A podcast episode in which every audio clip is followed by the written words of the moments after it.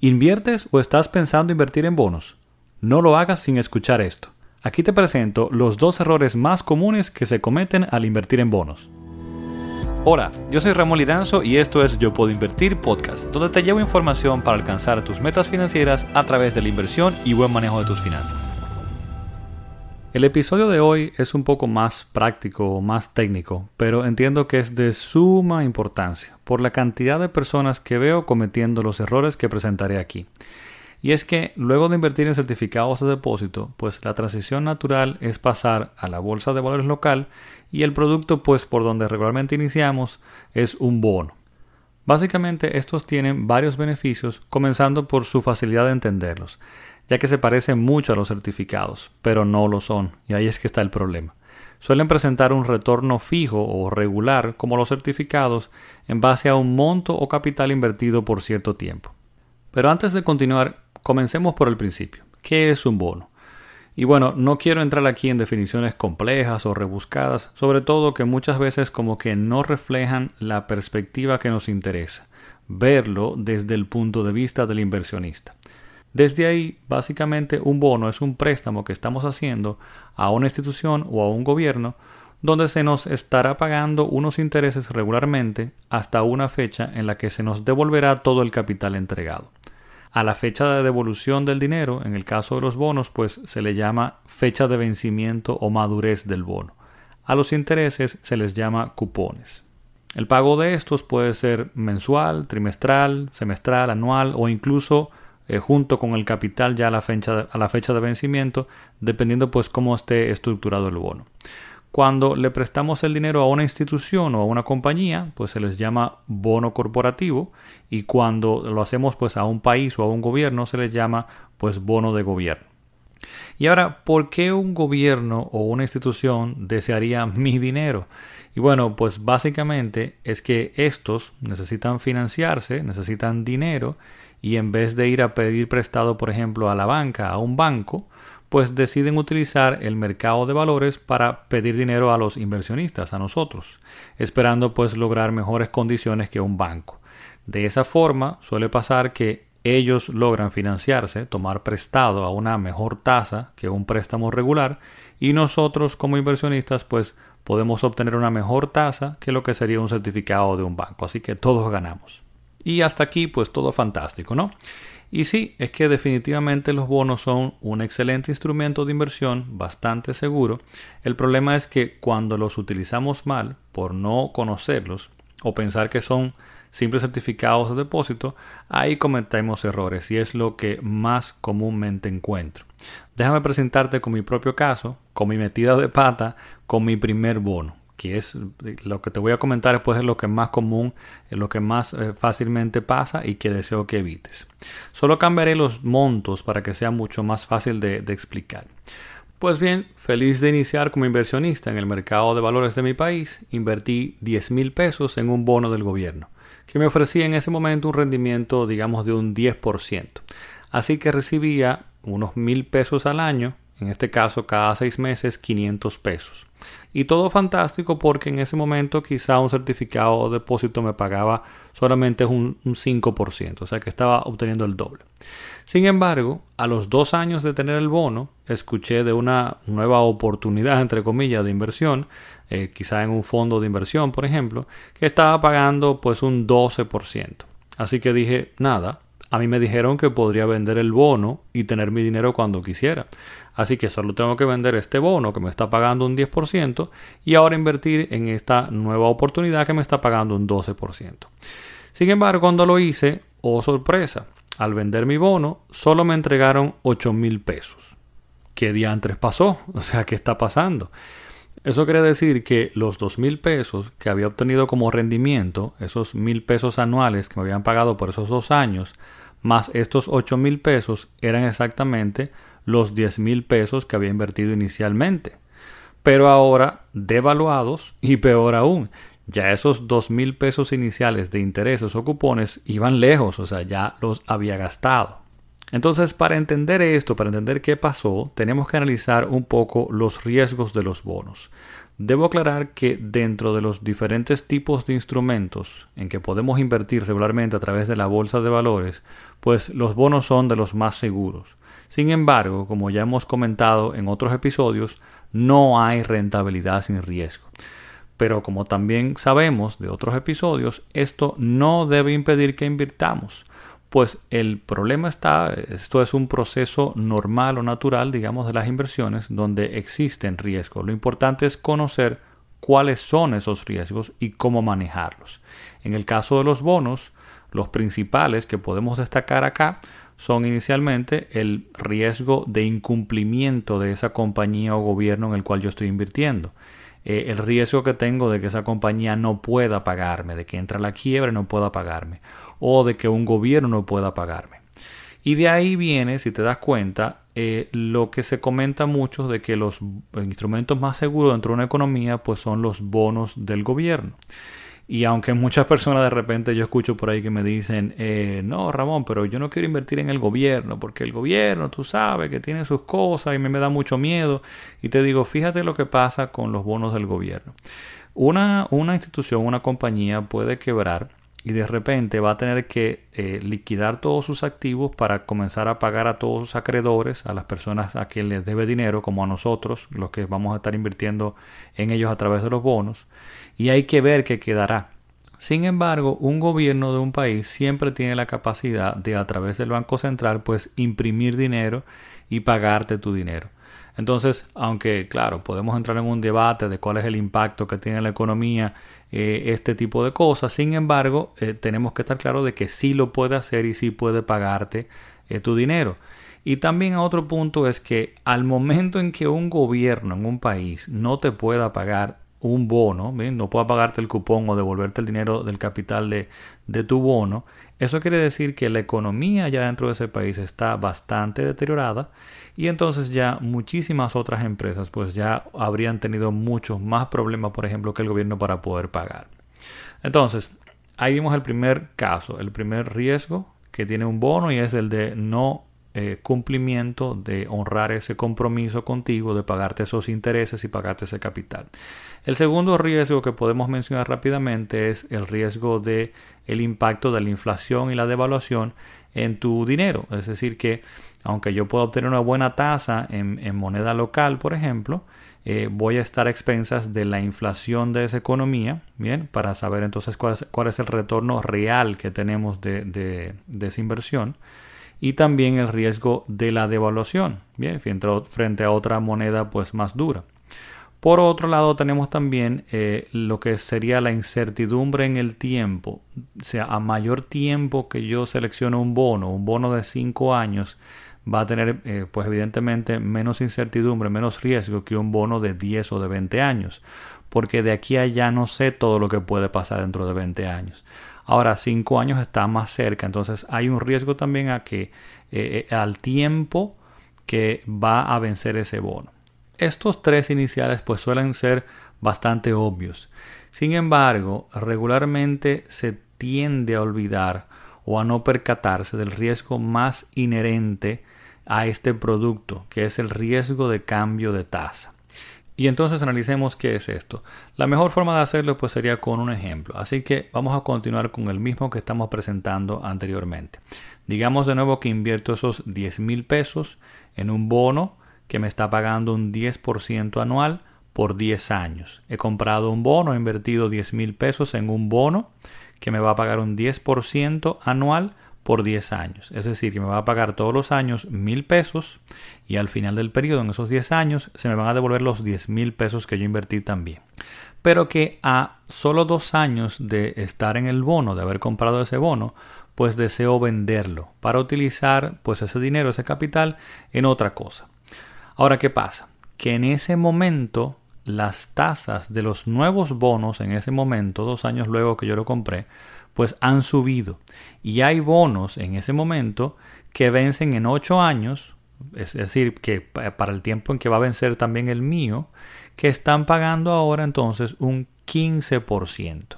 Bien, entonces fíjate en algo. Yo tengo un bono que me está pagando un 10% y ahora cuando lo quiero vender, dos años después, hay bonos que vencen para la misma fecha que el mío, pero que están pagando un 15%. Así que visto de esa forma, ¿por qué alguien querría mi bono que solo paga un 10%? Si tengo la posibilidad de tener un bono de 15%. Y de ahí entonces se desprende que para poder vender yo mi bono, tendría que venderlo a un precio menor al que yo invertí.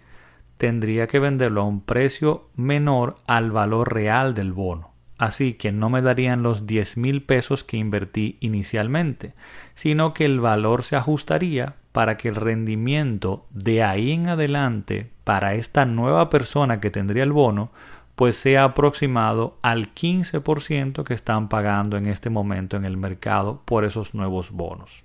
Y esta es la forma en cómo a mí de repente se me pagaron solamente hipotéticamente, porque no sé exactamente el número, pero se me pagaron solamente 8 mil pesos en el ejemplo inicial.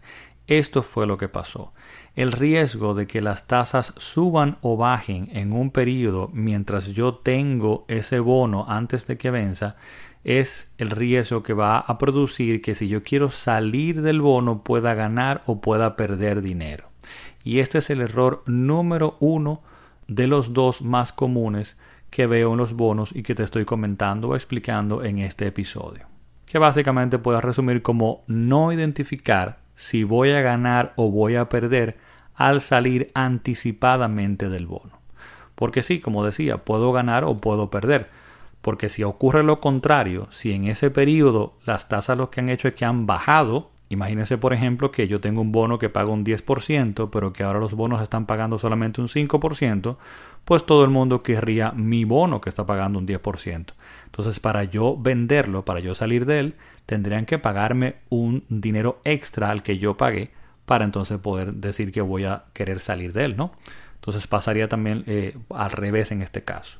Ahora bien, basado en este mismo ejemplo y ese efecto que tienen las fluctuaciones de tasa, bien, sobre los bonos, vamos a ver el error número 2 más común pues al invertir en bonos y este es comerse o utilizar los intereses por completo cuando hemos comprado un bono por encima de su valor. Vuelvo y repito para que se capte un poquito mejor y luego entonces entramos en el ejemplo para poder explicarlo. Digo, comerse o utilizar los intereses por completo cuando hemos comprado un bono por encima de su valor. A ver, esta puede ser un poquito más compleja de explicar, pero es súper, súper importante, porque esto es algo que veo a diario y es muy, muy delicado. Vamos a ver, imagínate que de nuevo hay un bono de 10 mil pesos que paga un 10% y es a 10 años, pero en este caso lo compró primero otra persona. Otra persona tiene ese bono y pagó 10 mil pesos por él y este bono paga un 10% y es a 10 años.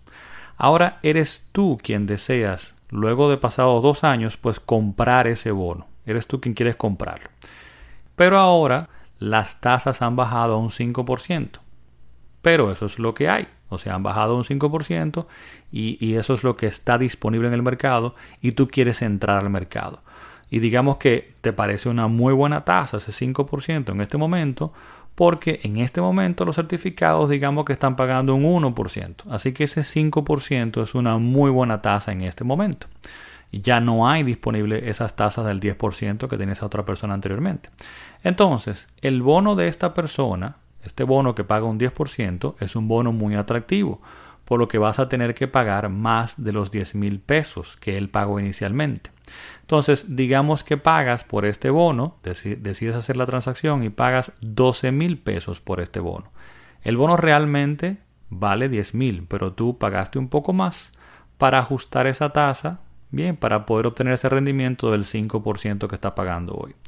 Y claro, e, esto es solo un ejemplo para hacerlo sencillo, pero este necesariamente no es el valor ajustado a esa tasa de un 5% en el tiempo que falta. Pero digamos que sí, que son 12 mil pesos que vas a pagar y que esto es lo que eh, vale en ese momento el bono. Bien, entonces ejecutas la transacción. Perfecto. Entonces, ¿qué sucede? Que ahora, cada seis meses recibes intereses, recibes estos cupones de 500 pesos, así que al año tienes mil pesos. Todos los años se está pagando mil pesos y vas feliz utilizas todo ese dinero, digamos que para tus gastos o lo que sea que hayas definido para que, que vas a hacer con ese dinero y todo perfecto. Ahora, pasan los siguientes 8 años, vence el bono y cuando vence el bono, pues te devuelven tu capital. Y tú estás esperando quizás esos 12 mil pesos que invertiste inicialmente, pero ves que te han devuelto solamente 10 mil. Y te preguntas, ¿y qué ha pasado? Porque yo puse 12 mil, yo invertí 12 mil. Pero entonces a este punto es que vienes a enterarte que el valor real del bono eran 10 mil pesos, que el compromiso de la compañía o del gobierno inicialmente no era de los 12 mil que tú le pagaste a la otra persona, eso fue un acuerdo entre ustedes dos, pero el bono realmente debajo solamente valía 10 mil, o sea que se te iban a devolver solamente 10 mil. Y te preguntas, ¿y dónde está esa diferencia de esos 2 mil pesos que yo pagué extra por ese bono? Y lo que pasa es que los ibas a ir recuperando poco a poco como parte de los intereses, pero eso no lo hiciste porque entendías que los intereses ya eran los intereses y estaba solamente ahí esta, esta parte de los intereses. Porque no entendiste correctamente el comportamiento del producto. Y esto es algo muy, muy común que veo a diario. Y es lo que quiero que tengas muy pendiente y evites, pues este error porque al final vas a perder dinero. Bien, y sé que escuchar estos ejemplos en un podcast pues puede ser bastante desafiante o difícil de manejar. Lo bueno es que puedes darle hacia atrás y escucharlo varias veces, pero adicionalmente para hacerte la vida más fácil te dejaré en las notas de este episodio un enlace a un artículo que escribí hace un tiempo ya donde explico otro ejemplo en detalle que pueda ayudarte pues a verlo más claramente y quizás hasta tenerlo como referencia para cuando tengas dudas sobre cómo funcionan los bonos. Entonces, pasemos a las conclusiones y o sugerencias al invertir en bonos. ¿Cómo evitamos este tipo de casos? Bien, ¿cómo invertir en bonos correctamente? Primero, ¿quiere decir que no debo invertir en bonos? Pues para nada. Al contrario, no quiero que te vayas a llevar esa eh, pues impresión de este podcast. Para nada. Estas, eh, los bonos son una excelente forma pues de iniciar a invertir. Eh, pero como todo, tienes que entender cómo funcionan correctamente para no hacerte daño. Bien. Entonces, sugerencia eh, o consideración número uno, manténlo hasta el final. Debes estar consciente de que la forma de garantizar ese rendimiento que te indica en el bono es manteniéndolo hasta la fecha de vencimiento, manteniéndolo completamente hasta, o sea, recibir todos esos intereses en esos periodos hasta recibir tu capital al final. Claro, el retorno nominal es lo que vas a lograr pues eh, garantizar en ese tiempo, ¿no? El retorno que se está especificando y en tu moneda local, eh, el que se indicó en el bono, porque al final, como decía, está también el riesgo de la inflación la devaluación que pueden tener un efecto en él, ¿bien? Pero esta sería la primera recomendación, manténlo hasta el final. Número dos, seleccionalo por objetivo, con la fecha del mismo. Esto es, en la misma línea de lo anterior, Sabiendo que al venderlo antes del vencimiento puedes ganar o perder, lo ideal sería seleccionar el bono que vaya con tu objetivo, con la fecha en la que vas a requerir el dinero. Número 3. Si tienes que vender, confirma no incurres en una pérdida. Y creo que esto está bastante claro ya. Como ya viste, o sea, no es que no puedas vender, pero si tienes que hacerlo, calcula bien y determina si no estás perdiendo dinero al hacerlo. Bien, esto es algo muy muy importante. Número 4. Recuerda la parte de tu capital en los intereses.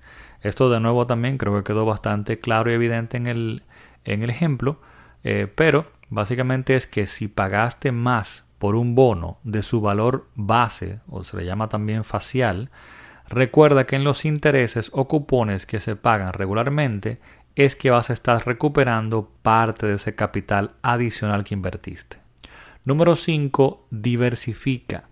No pongas todo tu dinero en un solo bono, como he visto muchas personas hacer. O sea, ten mucho cuidado con eso. Ten bonos de diferentes vencimientos por propósito, como decía anteriormente pero también trata de tener diferentes tipos de bonos, sean bonos corporativos, bonos del gobierno, diferentes fechas y diferentes monedas también, que es perfectamente posible hacer. Número 6. No solo inviertas en bonos.